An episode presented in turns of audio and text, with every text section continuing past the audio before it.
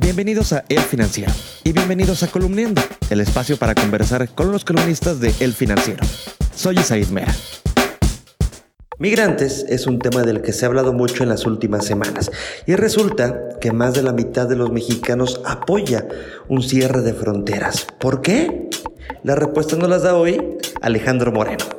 Alejandro, en tu columna nos muestras datos de la opinión de los mexicanos respecto a la migración, dividida ya sea por cuestiones geográficas, por edad, políticas o sexo. Cuéntanos, por ejemplo, ¿qué región del país apoya más el paso de migrantes y cuál se inclina más por cerrar las fronteras?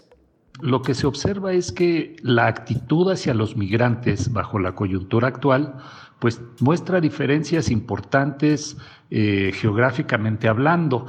Tenemos una población en el norte del país que parece eh, expresar en las encuestas un poco más de cerrazón de, o, menor apertura, por decirlo de otra manera, hacia el fenómeno de los migrantes que estamos experimentando pues de unos meses para acá, en donde se ha desatado pues el número de migrantes centroamericanos que pasan por el país con la intención de internarse pues en Estados Unidos.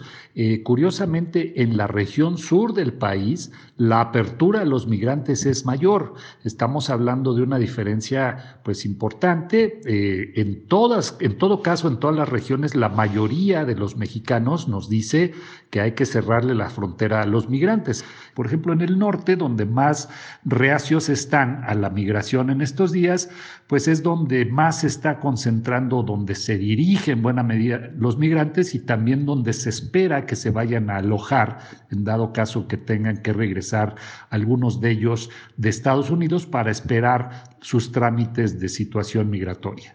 Oye, y en cuestión de edad y escolaridad, ¿cómo se dividen las opiniones de los mexicanos? Por sexo no encontramos mucha diferencia de opinión. Las mujeres acaso son un poco más abiertas a la posibilidad de dar paso a los migrantes por el país que los hombres, pero la diferencia no es muy significativa. Por otro lado, la edad sí vemos que los jóvenes muestran una mayor apertura hacia los migrantes y los mayores de edad un poco más de cerrazón.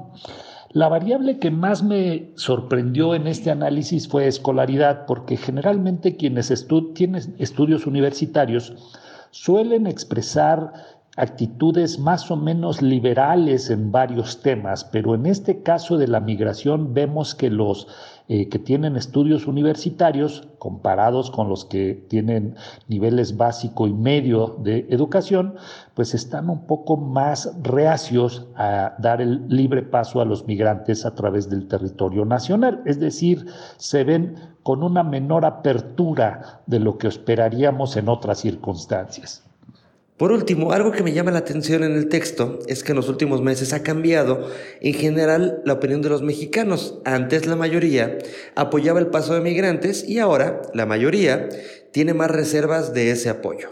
¿Esto ocurre por la amenaza arancelaria de Trump y también por seguir el discurso de AMLO? Efectivamente ha habido un endurecimiento de la opinión pública mexicana en los últimos meses. Nos hemos vuelto en general más cerrados hacia la migración.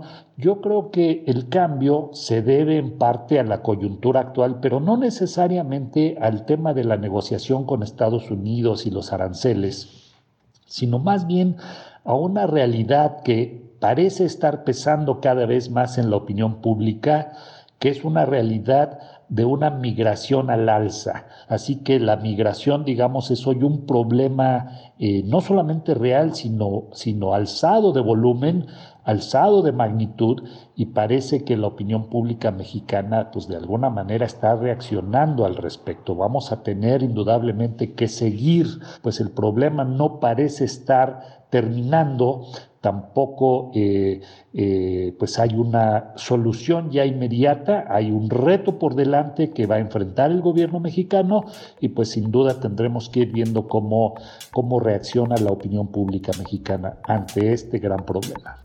La columna Las encuestas de Alejandro Moreno la puedes leer todos los viernes en las páginas de El Financiero y también en www.elfinanciero.com.mx. Soy Mera, me despido, pero nos escuchamos muy pronto.